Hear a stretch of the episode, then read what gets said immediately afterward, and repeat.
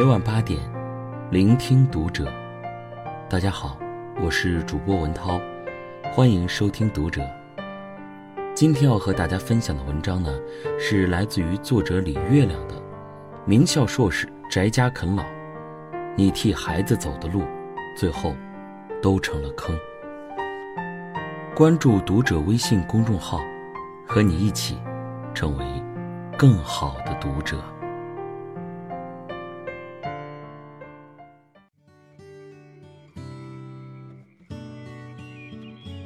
前几天又被一则新闻刷了三观。今年四十八岁的大卫，上海人，从小学霸，大学读的是同济，后来又在加拿大名校滑铁卢大学拿到了工程硕士学位。这算是传说中的别人家的孩子了。但是，六年前他回国后一直不肯工作，天天窝在家里，白天睡觉，晚上玩游戏，靠老妈给的一点生活费苟活。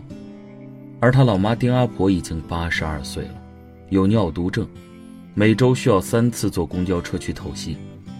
丁阿婆一个月三千五百块退休金，医疗费要花两千多，再养活自己和儿子，深感力不从心。他苦苦劝儿子出去工作，他死活不肯。身心俱疲之下，丁阿婆准备去法院告儿子，让他出赡养费，以此逼迫他工作。但找了律师后发现，就算胜诉，儿子要是依然不肯工作，法院也没办法。丁阿婆无奈撤诉。对于今天的局面，她懊悔不已。我教育不对，样样包办，他从小样样现成的，依赖惯了。而儿子也把自己的种种不顺归咎在老妈身上，说是老妈的溺爱毁了他的前途。丁阿婆抹着眼泪说。我毁了你的前途，我有罪，真是让人心酸。养儿一场不易，把儿子培养成高端人才更不易，结果竟是这么个结果。儿子自身当然有很大问题，但作为家长，我们更该深思这种巨婴的成因。丁阿婆那句“他样样现成的，依赖惯了”，值得所有父母警醒。长沙也曾有个类似的新闻，一个二十九岁的男人小学辍学，无所事事 N 年后，跟着父亲去做苦力，因为活儿太重，他没做几天就放弃了，转而去学理发。理发学了半个月，他又走了，原因是总被师傅刁难。后来他在酒店当了上菜员，待遇还算不错，但因为没力气干活，老板总说侮辱的话，受不了又走了。他还去玩具厂。制衣厂打过工，都没干多久，因为总是被认为是小偷，被人打。后来他就回了家，大夏天的患糖尿病的父亲出去搬砖，他就在家里玩手机，饭也不做。父亲不能忍，把他赶出了家门。他不解，也不服，我没有能力，父母有能力，他们为什么不能养我？于是气恼的去找律师，想状告父母不养之罪。邻居们看着都生气，但还是说：“也怪他娘，从小不让他做事儿，弄得他现在啊不肯做事儿了。”和那个海归硕士一样，也是被从小样样现成的害了的。每个父母在样样替孩子包办的时候，都不会意识到自己在养一个巨婴。但事实上，成年而不自立已经是一个普遍的社会现象。中国老龄科研中心统计，在城市里，我国有百分之六十五以上的家庭存在老养小现象，有百分之三十左右的成年人依靠父母为其支出部分甚至全部生活费。未来巨婴啃老将极大的困扰中国的父母，只是大部分家长还没有意识到教孩子独立有多重要。还在以爱之名为孩子包办一切，还傻傻的说别的不用管，你只要学习好就行了，还以为孩子长大自然也就独立了。我表姐就是这种，她是全职妈妈，又很疼孩子，所以什么都帮孩子做了。女儿五岁，吃饭还靠她一勺勺的喂。女儿上一年级，每天都是她帮忙装书包。女儿四年级还不会系鞋带。有一天在学校，鞋带开了，自己乱七八糟打了十几个死结。每次学校要求孩子回家做手工，表姐都全权代劳，女儿拿到学校总受表扬。有一次，他帮女儿做了太阳花折纸，得意地跟我展示，说：“肯定是他们班最好的。”我说：“学校明明要求孩子自己做，你管太多了。”他不在乎。我做的又快又好，何乐而不为呢？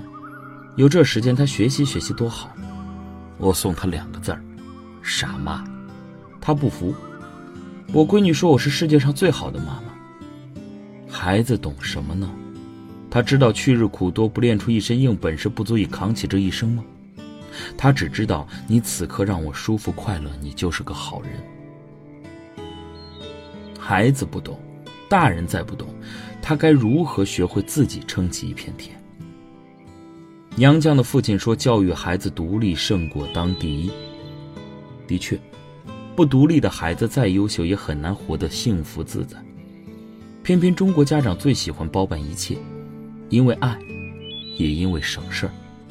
教孩子系鞋带很麻烦，可能一天一夜都教不会，但你帮他系，你看三秒钟就搞定了。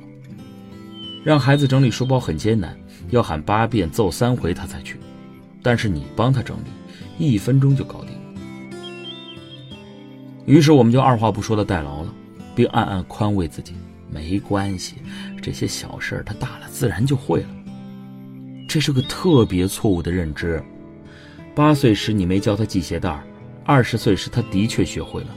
但二十岁明明已经该打工赚钱养自己了，他却只学会了系鞋带人的能力是循序渐进的，一个从来没有独立能力的孩子，绝不可能在大学毕业的第一天就突然可以整理房间、洗衣做饭、照顾好自己了，更不可能立刻就能兢兢业业工作、方方面面周全，和领导同事相处良好。就像一个从没读过书的孩子，不可能在十八岁那年走进高考考场就轻轻松松考上了理想的大学。没有一个孩子会一夜长大。八岁时你不让他自己整理书包，十八岁时你不让他独自处理麻烦，二十八岁你还给他钱买名牌鞋，就难保他不会四十八岁一人在啃老。其实那种从不教孩子独立的父母才是最无知、最残忍的。就像一只老鹰，从不教小鹰飞翔，却在成年后不由分说地把它推下了悬崖。养孩子这件事儿，过程错了，结果一定错。其实每个孩子都有自己必须要面对的麻烦和压力。如果你非要代劳，那么所有你替他走的路，日后都可能变成他爬不出的坑。儿子四岁时，我有次带他出去玩，他想吃冰激凌。我就拿了十块钱，让他自己去十米外的超市买。儿子欢天喜地的去了。对面有两家小超市，他先去了近点的那家，结果是个菜店。他很快的跑出来，去了另外一家，成功的买到礼盒，还请店主帮他开了盖。他边吃边欢脱的跑回来，结果乐极生悲，刚到我身边，冰淇淋啪嗒一下扣地上了。他发现根本捡不起来，开始咧嘴大哭。我只好又拿十块钱让他再去买一盒。他抹着眼泪去了，这次买了另外一款，也没有开盒，到我身边才小心翼翼地打开，说：“刚才我太不小心了，这次要小心点儿。”一件特别小的小事儿，但其实是一次微型的独立能力训练。想吃冰淇淋，自己去买，这是自己解决问题。去哪家店？选哪款冰淇淋，这是自己做的选择。冰淇淋掉了，承认是自己的错，这是自己承担责任。再伤心也重振旗鼓，再去买一盒，这是自己面对挫折。上次不小心，这次要小心点，这是自己总结经验。如果这样的训练一次又一次的反复进行，孩子自然就具备了独立处理事情的能力。对父母来说，这难吗？一点也不。我全程只做了两件事：给他十块钱，再给他十块钱。当然，就算麻烦，聪明的父母也该尽量让孩子自己去做事。教他自己系鞋带很麻烦，但一旦教会，你就再也不用亲力亲为帮他记了。让他自己管理零花钱，刚开始他可能花得一塌糊涂，但慢慢的，他就对钱有概念。当他的本事越来越多，对你的依赖越来越少，你就会越来越轻松，他也会越来越强大。这，是真正的双赢。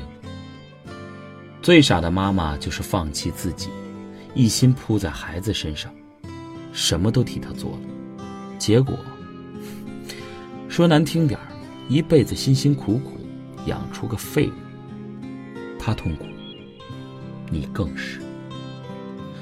所以，你若真的爱孩子，就该让他自己吃饭，自己买画笔，自己处理和朋友的矛盾，自己给同学家长打电话问作业，让孩子自己的事情自己做。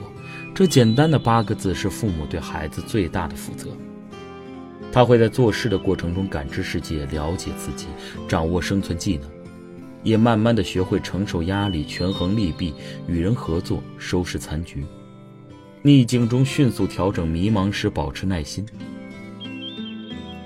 有了这样的独立能力，他才不会在自己面对社会时惶恐不安、不知所措，才不会遇到一次小失败就一蹶不振，又逃回父母身边求保护、求圈养。巨婴不是一天养成的，飞天的凤凰更不是。我们不求孩子多么快意人生。起码不能让他四十岁了还躲在我们的羽翼下瑟瑟发抖，否则到八十岁忽然意识到我错了，不该从小样样给他包办。可是已经不能从头来过，那该有多难过？